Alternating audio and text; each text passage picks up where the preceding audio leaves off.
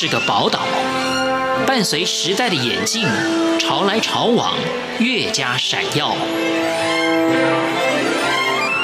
欢迎收听《潮台湾》，发现台湾的美好。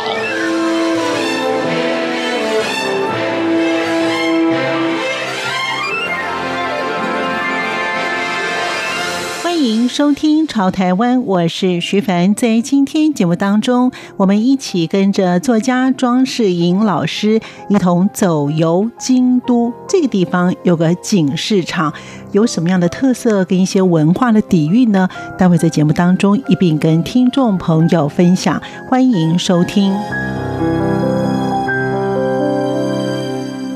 从市场可以呈现出国家的文化，庄世英老师他这么说：“京都是你的最爱的地方，对，我的最爱，嗯、重度痴迷，所以你有京都控，我是京都控。那就在思考说，那接下来要做哪一个？要走出台湾嘛，开始去伸展触角，做哪里呢？可能就是因为常常听到我在提起京都，就说那我们先从日本出发，京都的锦市场。”为我们的发想，希望呢由市场来呈现不同的国家的文化，所以一个地方的市场真的可以看到当地的一些不同的文化吗？是，它是一个具体而为的一，嗯、呃，不管是一种呃物产，嗯，或者是生活的面貌，嗯，甚至于更深刻的，像还会跟碎石记忆啊，跟祭典。然后跟一个人的头的小主角小西，呃，他跟奶奶一起去逛市场，嗯，但是逛市场这件事情跟他的生命的成长仪式也有关系。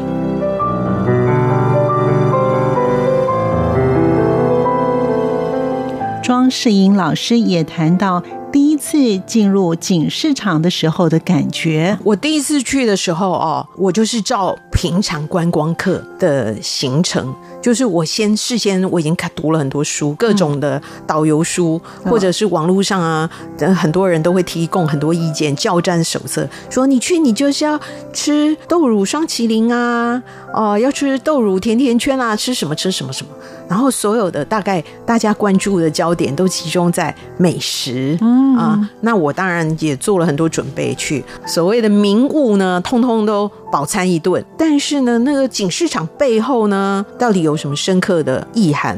其实我不是那么了解。当然，第一个印象是觉得啊，这个市场呢，怎么这么干净，这么整洁，然后它的整个的陈列的方式。这么的有带有京都的美感，那这些当然已经留下非常好的印象。然后随着我一次又一次的去京都，然后在没有去京都的时候呢，我又阅读很多跟京都有关的书，所以就是我觉得对它的认识跟情感是一层一层慢慢的加叠上去。然后因为有多一点认识，下次我去我在观察的时候，关注的焦点看看到的东西就不一样，看到的景市场你会觉得。更丰富，然后它的内涵更深刻。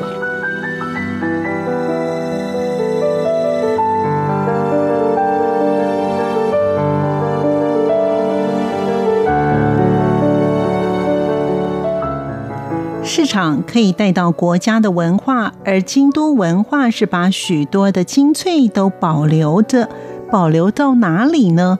庄摄影老师他这么说：“没有，我觉得是京都的，它是一个非常京都的。其实京都本身在整个日本文化也是很独一无二的。那个日本人常会，我的日本朋友都会开玩笑跟我说：‘你那么喜欢京都，但请不要把京都当成我们是我们的日本。’ 在日本里头，它也是非常特别、很吸引人的。所以他们的学生啊，很多人日本人去过京都，都是见学之旅，就是有点像。”我们的毕业旅行啊，或者是校外教学啊，他都一定要去一趟京都的，因为它就是一个很特殊的，超过了一千两百年的古都，然后把日本的很多精粹保留在那里。但是景市场有机会去看的话，日本的文化呢，人类学家说它是一种三明治的文化，就是说。它虽然有很深的文化底蕴，但是你去你也一点不会觉得它是一个好像食古不化、很老旧的。嗯，哦，它是在很古老的、很深厚的、呃，很有内涵的传统文化之上呢，他们会引进很多新的元素，然后呢，与时俱进。像景市场也是这样的一个市场。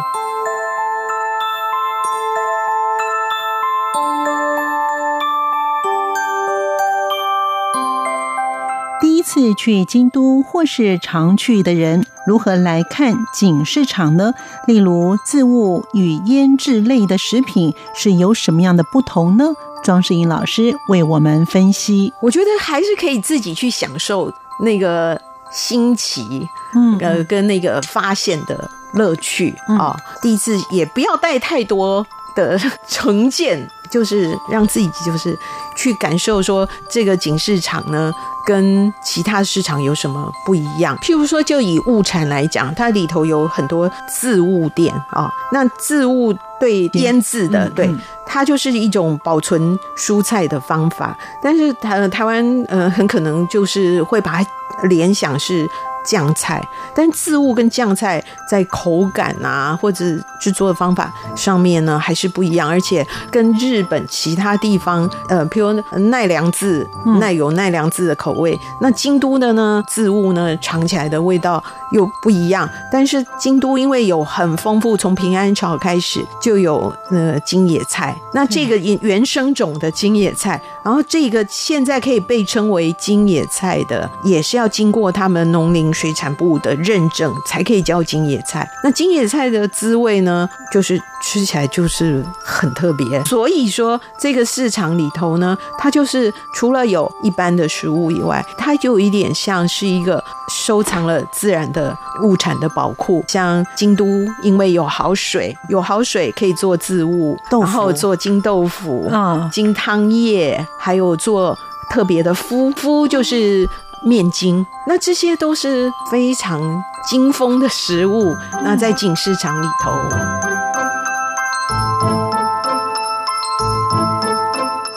庄世英老师也说明了景市场的玻璃画到底有什么特殊的含义。就是这几年，就是他们把天棚盖起来以后，因为他们先想让大家可以在下雨天也可以好好的逛市场嘛，所以就搭起了天棚。所以在搭天棚的时候新做的，虽然这个玻璃画是新做的，但是里头玻璃画呈现的故事是讲，譬如说也是在讲金野菜的种类啊，然后讲。讲核实文化的一些内容，譬如说，呃，有一幅是有职料理，有是有没有的有哦，职业的职，有职料理是等于是为公卿、为天皇服务，有点像御厨那样的，对，那那种料理的层次，可能跟。民间跟怀石跟其他的庶民的料理又不一样，然后所以在玻璃画里有一幅也画到了有职料理的职人在营料理的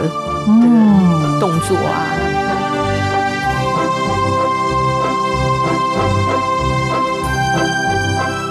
如果让庄世英老师选一家必逛的店，是什么样的店呢？他说。自物店，人家常常说我吃不腻，而且我每次要回台湾之前，对，我会到警市场 去把各种调味料，就是山椒啊、石山椒啊，很精风的调味料，把它备上。我喜欢那个就是腌萝卜，渍物里的腌萝卜，我就会把它好好打包好，然后放在我的大行李箱。带回来，然后人家常常问我说：“你在京都吃了那么多各式各样的好东西，甚至于有一些那个名厨的料理，那你最爱什么？”我说：“腌萝卜。” 我觉得它就是在最平凡你的那种很绵长的好滋味。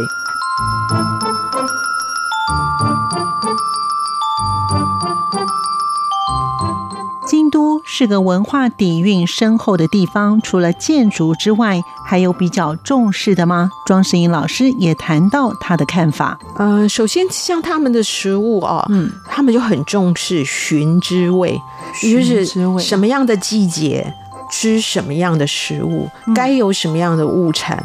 春天的野菜哦，他们的野菜就是蔬菜的意思，油菜花。夏天该吃夏鲤，呃，不是我们那个鲤，哦、是另外一种鲤鱼。嗯、然后到了秋天啊、呃，要吃栗子。当然还有很多种类，我只是冬天就是要吃呃千梅子了。他们都是会配合这个物产，配合着。然后京都如果真的要细分，他们甚至于每一天，比如初一要吃什么，初二吃什么，初三 有很细致的饮食文化。而锦市场就是具体而为的，把这些在饮食上的文化呢凝聚在这里。那时令以及里头有非常多专业的职人，不管是。刀具的啊、哦，或者是各种处理食材的职员，那这些职员他并不是只有服务在这个锦市场为大家为客人服务。事实上，京都的很多有名的料亭，那些大厨呢，他们也都会指定这里的什么样的商家，然后食材，然后去长久的合作。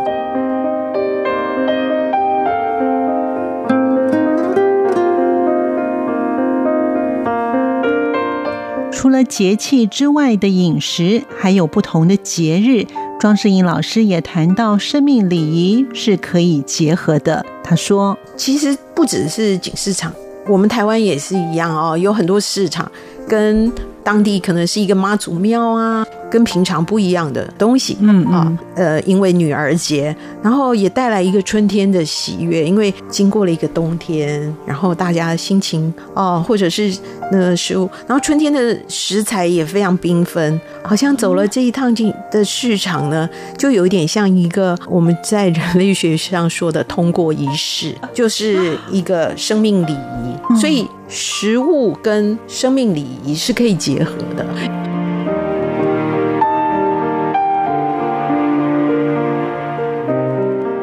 锦市场有个特色，就是知名的画家伊藤诺冲在那边作画，因为他也是锦市场出生以及成长的。庄世英老师也谈到，他的画风是自成一格的画派。他说：“锦市场它跟绝园祭的这个祭典。”它是西域作，那所以它跟祇园祭的祭典也有关系。尤其伴随这个这个锦市场的一个非常重要的江户时代的画家伊藤若冲，你只要走进现在的景市场，里头充满了各种伊藤若冲的视觉的元素，甚至于我想邀请大家，下次你除了白天去景市场，到了晚上，景市场全部都打烊了。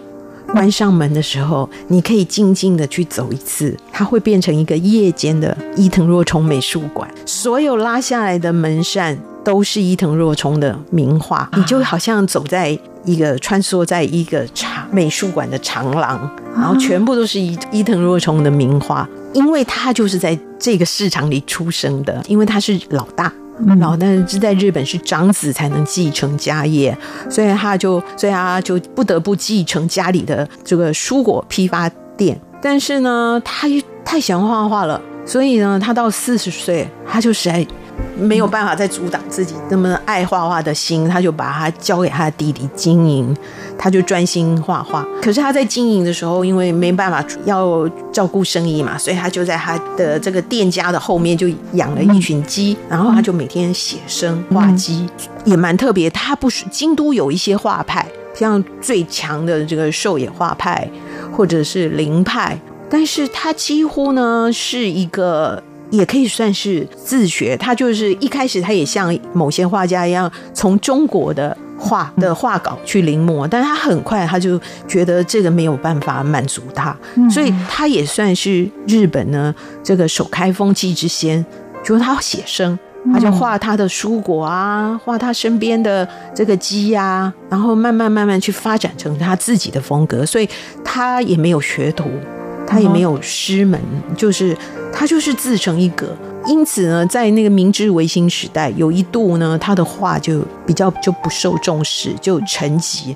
他好像在历史上就有一段没有被重视的的时间，但是这几年又重新被日本的艺术史学家再重新介绍给世人，然后才惊讶的发现，不管他的画风、他的画技，还有他用的颜色，可以说说是超越了。当时的时代。